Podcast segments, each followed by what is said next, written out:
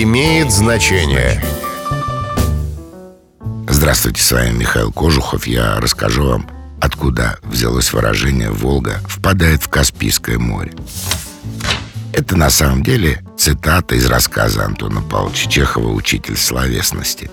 Эти фразы повторяет в предсмертном бреду преподаватель истории и географии Полит Ипполитович, который всю жизнь высказывал только общеизвестные, бесспорные истины. Употребляется в значении общеизвестные, банальные утверждения. С вами был Михаил Кожухов. До встречи. Имеет значение.